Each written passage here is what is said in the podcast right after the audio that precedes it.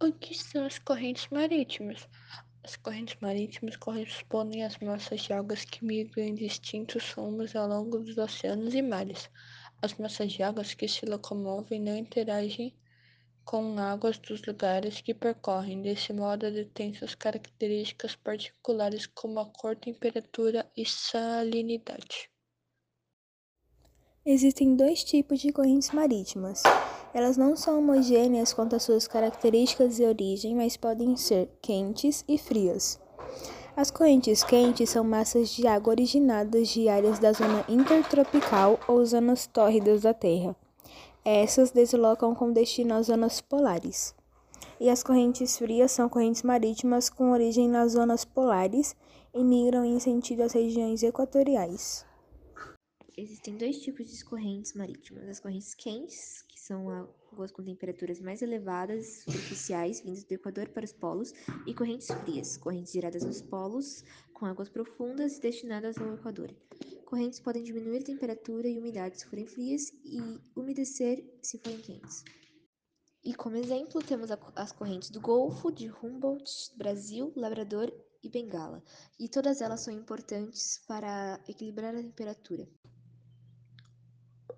Potência das correntes marítimas.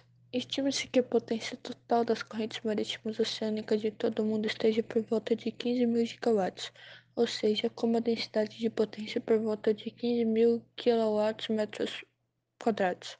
Estima-se que, captando apenas milésimo da energia disponível das correntes do Golfo, isso representaria 21 mil vezes mais energia do que toda a energia concentrada na vazão das cataratas do Niágara e atenderia 35% da necessidade energética do estado da Flórida. Apesar das correntes marítimas se moverem apenas com 2% da velocidade dos ventos que as influenciam, a diferença de densidade entre o ar e a água do mar é muito grande. 835 vezes com isso, é necessária uma corrente marítima de menor velocidade que o vento para gerar a mesma quantidade de energia.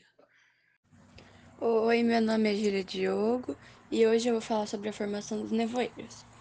Bom, a formação dos nevoeiros ocorre quando uma corrente fria ela se desloca, ela sai para uma região de uma temperatura mais quente e lá o ar se encontra sobre ela e se resfria e condensa, formando assim os nevoeiros de ar marítimo.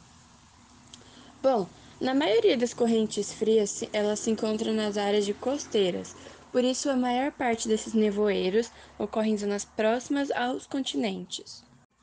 Agora falando sobre o contorno dos litorais.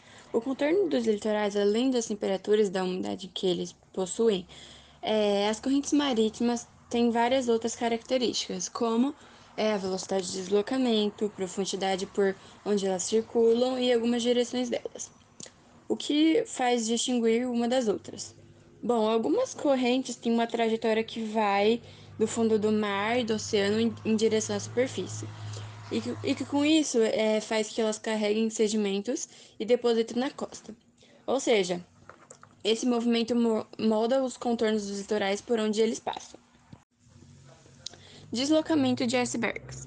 Bom, os icebergs eles são blocos bem grandes, gigantes de gelo, que tem a maior parte da sua massa submersa em uma pequena ponta que emerge sobre a superfície do oceano. É, algumas correntes marítimas de grande densidade e volume são capazes de deslocar blocos de gelo. Quando isso acontece, o próprio iceberg é, pode interferir nas características da corrente, assim afetando o clima da região e potencialmente de todo o planeta. A energia das correntes. Bom, a energia das correntes marítimas é uma forma de energia obtida através do aproveitamento da energia cinética das correntes marítimas, como a corrente do Golfo. Embora ela não seja amplamente usada atualmente, é, a energia das correntes possui um importante potencial para a futura geração de eletricidade. O seu primeiro protótipo foi uma turbina instalada em 2000 na costa de Cornwall, no sudeste da Inglaterra. Por esse tipo de fonte energética estar no estágio inicial de aproveitamento e estudo, não existem turbinas sendo comercializadas. Com isso, é difícil dizer se a exploração desse tipo de recurso é viável.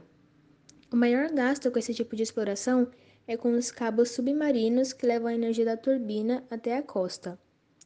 Além disso, existe o problema de se evitar a proliferação de moluscos no equipamento e também de diminuir os efeitos de corrosão do material. Oi, eu sou a Mariana e agora eu vou explicar os cuidados que você deve ter ao utilizar esse tipo de energia.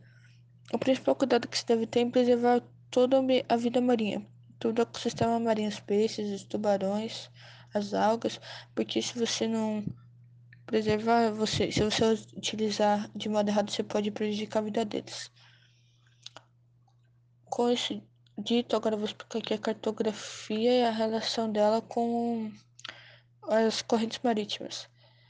A corrente, a cartografia nada mais é do que a representação do espaço geográfico, do, ou seja, representação da Terra num papel, numa folha, um desenho, de alguma forma. E a relação que ela tem com o, as correntes marítimas é que a corrente marítima é responsável por praticamente determina o clima de algum espaço, de algum local. E, pra, e por causa disso, eles, quando a corrente, aí para eles entenderem isso melhor, eles fizeram essa representação. Quando o local é mais frio, eles colocam correntes azuis que são geladas, e quando o local é mais quente, eles colocam correntes vermelhas que é mais quente. Oi, eu sou a Mariana e agora eu vou explicar os cuidados que você deve ter ao utilizar esse tipo de energia. O principal cuidado que você deve ter é preservar toda a vida marinha, todo o ecossistema marinho, os peixes, os tubarões, as algas, porque se você não preservar, você, se você utilizar de modo errado, você pode prejudicar a vida deles. Com isso dito, agora vou explicar aqui a cartografia e a relação dela com as correntes marítimas. A corrente, a cartografia nada mais é do que a representação do espaço geográfico, do, ou seja, representação da Terra num papel, numa folha, um desenho de alguma forma. E a relação que ela tem com o, as correntes marítimas é que a corrente marítima é responsável por praticamente determina o clima de algum espaço, de algum local. E, pra, e por causa disso, eles, quando aí para eles entenderem isso melhor, eles fizeram essa representação. Quando o local é mais frio, eles colocam correntes azuis que são geladas, e quando o local é mais quente, eles colocam correntes vermelhas que é mais quente. Bom, conforme esse gráfico ao lado, nós observamos a complexidade das correntes, o que pode explicar o espaçamento do óleo pela costa do Nordeste. A corrente sul-equatorial, que chega à região, apresenta curvas, inversões de direção e bifurcações que dão origem à corrente do norte do Brasil, que se desloca para a parte norte da região Nordeste, e a corrente do Brasil, que acompanha o litoral do país na direção sul.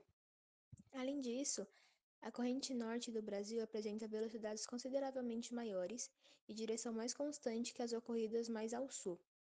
Nesse contexto, é possível compreender a aparição inicial nos estados do Rio Grande do Norte, Pernambuco e Paraíba, com deslocamento posterior da mancha para norte, impactando os estados do Ceará, Piauí e Maranhão, e só depois o aparecimento na parte sul da região Nordeste.